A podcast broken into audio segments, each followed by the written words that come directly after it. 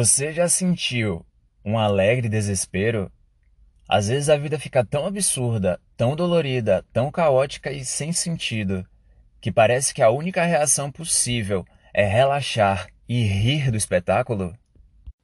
Hoje vou falar sobre a ideia que mais me ajudou a lidar com alguma eventual ausência de significado em minha vida. E essa ideia se chama alegre desespero.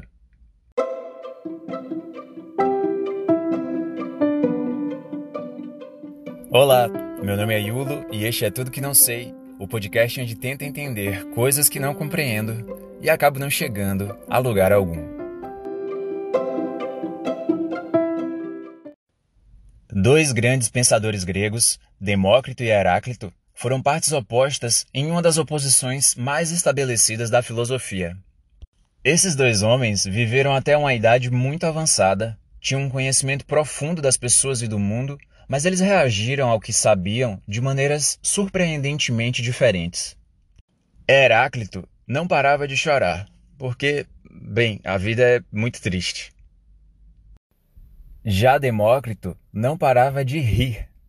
Demócrito ria não por entender mal como as coisas podiam ser. Seu bom humor não era um sentimentalismo nem um otimismo evasivo, nem era simplesmente uma peculiaridade aleatória de temperamento. Demócrito ria de maneira muito particular e admirável pela forma como pensava sobre o mundo. Ele recomendou que nos familiarizássemos com a totalidade da experiência humana, com todas as suas falhas, todas as suas loucuras, os autoenganos e as injustiças. A pessoa sábia devia ter o cuidado de conhecer completamente a confusão ordinária da existência.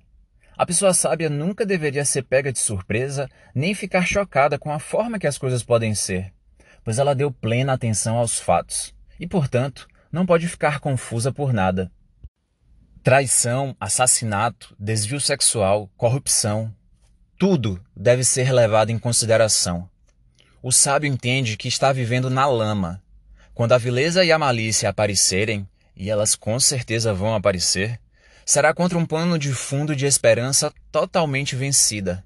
E assim não haverá a sensação de ter sido injustamente decepcionado e ter sua fé na vida traída. Demócrito estava tão convencido da escuridão que não a tinha mais constantemente registrada em sua mente para fazer justiça. Parecia um fato básico e totalmente óbvio sobre a existência.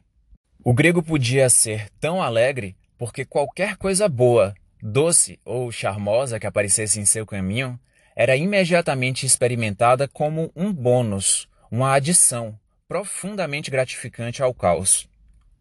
Ao manter o pano de fundo escuro da vida sempre em mente, ele aguçou sua apreciação do que quer que se destacasse. Ele não precisava estar em alerta máximo constante para o negativo. Ele tinha o espaço interno para ouvir os mais tênues sinais de redenção, de graça, de beleza. Demócrito era conhecido por gostar de festas. Ele gostava de vinho e dizia: Uma vida sem festa é um longo caminho sem pousada. Suas frivolidades ocasionais não eram uma negação de seus insights profundos e nem de suas tarefas mais sérias. Festejar mantinha seu ânimo para que pudesse continuar a enfrentar as dificuldades da vida e, portanto, Embora não fossem sérios em si mesmos, seus festejos tinham um papel extremamente sério a desempenhar na economia geral de sua existência. Demócrito não acreditava que precisava sentir-se constantemente triste para provar que reconhecia que a vida era triste. Ele dançava de vez em quando por causa da confiança legítima de que já havia feito justiça e sempre faria justiça no futuro para a tristeza das coisas. Existe no mundo um otimismo sentimental que gira em torno de uma ideia que é importante. Precisamos ser alegres para viver. Isso é verdade. Mas o otimismo puro tem uma visão equivocada sobre como alcançar essa alegria. Pois supõe que um estado de espírito mais positivo deve ser construído em torno de suprimir ou contornar os pensamentos que podem provocar desespero. No entanto, isso está fadado a fragilizar qualquer bom humor, sempre sob o risco de ser violado por uma realidade incômoda. Demócrito visava um tipo de alegria mais duradoura e confiável, que admite desde o início que a vida é fundamentalmente sombria, mas que usa esse desespero como um catalisador para um envolvimento mais vivo com qualquer detalhe alegre que apareça. Como uma pessoa que mora no extremo sul e é especialmente hábil em extrair valor do último dia de verão, ou como um condenado que saboreia perfeitamente a última refeição antes de enfrentar o pelotão de fuzilamento. Alegre desespero. E aí, o que é que você acha dessa ideia? Válida? Confusa? Precisa pensar?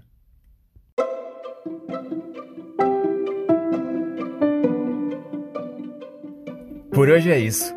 Se quiser acompanhar o podcast mais de perto, acesse tudoqnsei.com. Obrigado por me ouvir. Fique bem, fique forte. Até a próxima.